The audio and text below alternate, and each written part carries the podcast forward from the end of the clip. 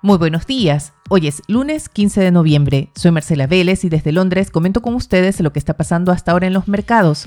Bienvenidos a Primer Click de Diario Financiero, que llega a ustedes con el apoyo de Libertex. Trade from More. Bienvenidos, espero que hayan descansado el fin de semana, que hayan recargado energías.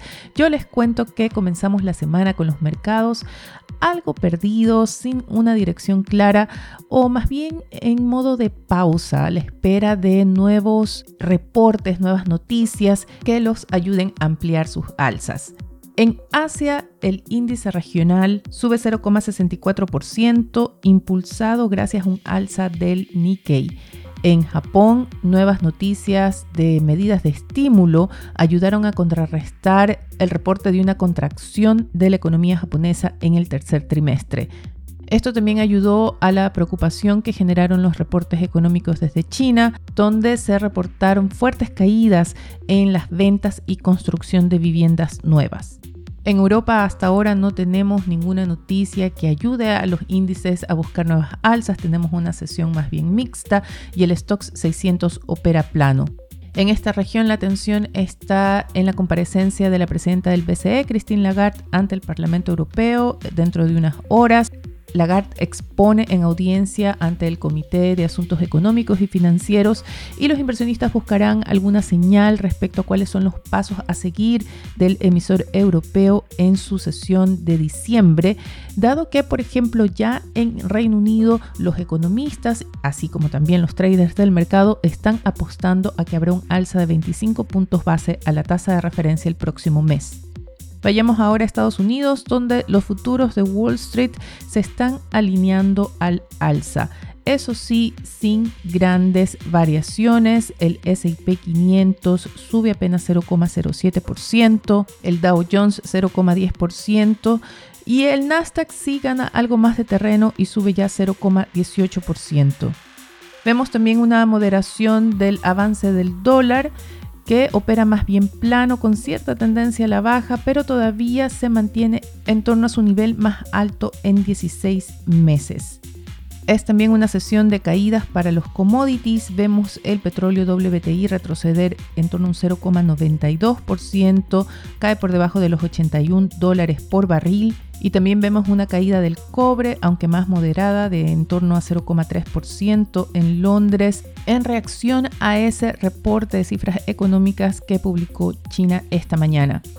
Hablemos de este reporte por un momento porque los titulares se están concentrando en esas cifras mejores a las esperadas en ventas de retail y producción industrial. Las ventas de retail en China subieron 4,9% en octubre. Esto es más de un punto porcentual por encima de la cifra que esperaba el mercado y también a la registrada en septiembre. Y la producción industrial subió 3,5%, medio punto porcentual por encima de lo que esperaba el mercado. ¿Por qué quiero llamar la atención respecto a este reporte? Además de que estuvo acompañado de caídas de 30% en la construcción de nuevas viviendas, 20% en la venta de nuevas viviendas.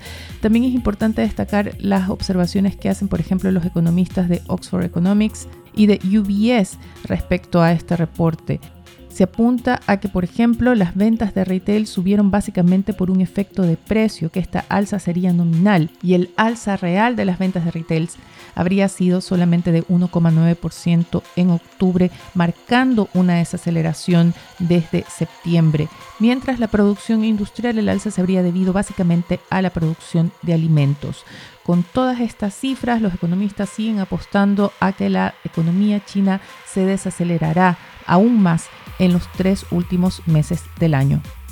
Y con este escenario a cuestas llega el presidente chino Xi Jinping a la reunión virtual que tendrá con su par estadounidense Joe Biden. La reunión se concretará por la tarde de Estados Unidos. La lista de temas es bastante amplia. Uno de los principales será la ofensiva que ha lanzado China sobre Taiwán, pero siguen pendientes también esos temas comerciales entre ambos países y a los que se suma ahora el acuerdo de trabajar en conjunto para reducir las emisiones climáticas. A propósito de este tema, Diario Financiero publica hoy un resumen de los principales puntos del acuerdo de Glasgow. La COP26 terminó el fin de semana, se logró salvar un acuerdo más ambicioso de lo esperado pero todavía hay serias dudas respecto a su verdadero alcance. Vayamos ahora al tema regional del día y es el resultado de las elecciones parlamentarias en Argentina. El oficialismo kirchnerista recibió una fuerte derrota. A pesar del discurso triunfalista del presidente Alberto Fernández, lo cierto es que el oficialismo perdió la mayoría en el Senado. Este ha sido un tema clave que le ha permitido a Cristina Kirchner, quien lideraba la bancada en el Senado, manejar prácticamente la agenda legislativa.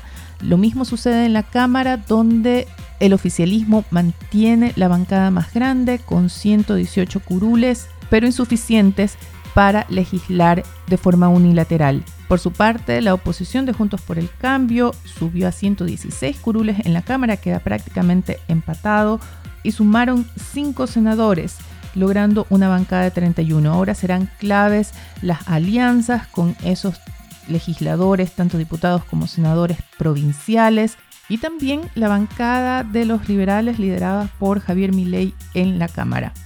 Todavía no hay claridad cuál será la actitud que tome el gobierno. Aparentemente hay un quiebre entre Alberto Fernández y Cristina Kirchner, quien ayer no estuvo en el búnker, en la central del partido, acusando, sí, problemas médicos, pero que se entendió como una señal de quiebre al interior del oficialismo. Fernández, por un lado, tuvo un discurso triunfalista, pero al mismo tiempo convocó a la oposición a garantizar la gobernabilidad del país en los próximos dos años y sacar adelante reformas importantes, pero sobre todo el acuerdo con el Fondo Monetario Internacional. Sin embargo, hay dudas de la capacidad del gobierno para avanzar en este pacto nacional ante la esperada presión kirchnerista por radicalizar las posturas con miras a las presidenciales de 2023. Argentina y los dos próximos años que vienen será el tema especial de primer clic mañana, así que les recomiendo que no se lo pierdan. Antes de despedirme, quiero destacar temas que trae Diario Financiero en su portada hoy. El diario recoge las propuestas de las candidaturas presidenciales para Codelco y también resume las tres prioridades económicas de cada candidatura para los eventuales primeros 100 días de su gobierno.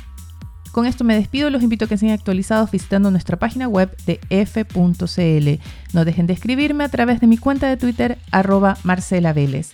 Primer clic llega a ustedes con el apoyo de Libertex, Trade for More.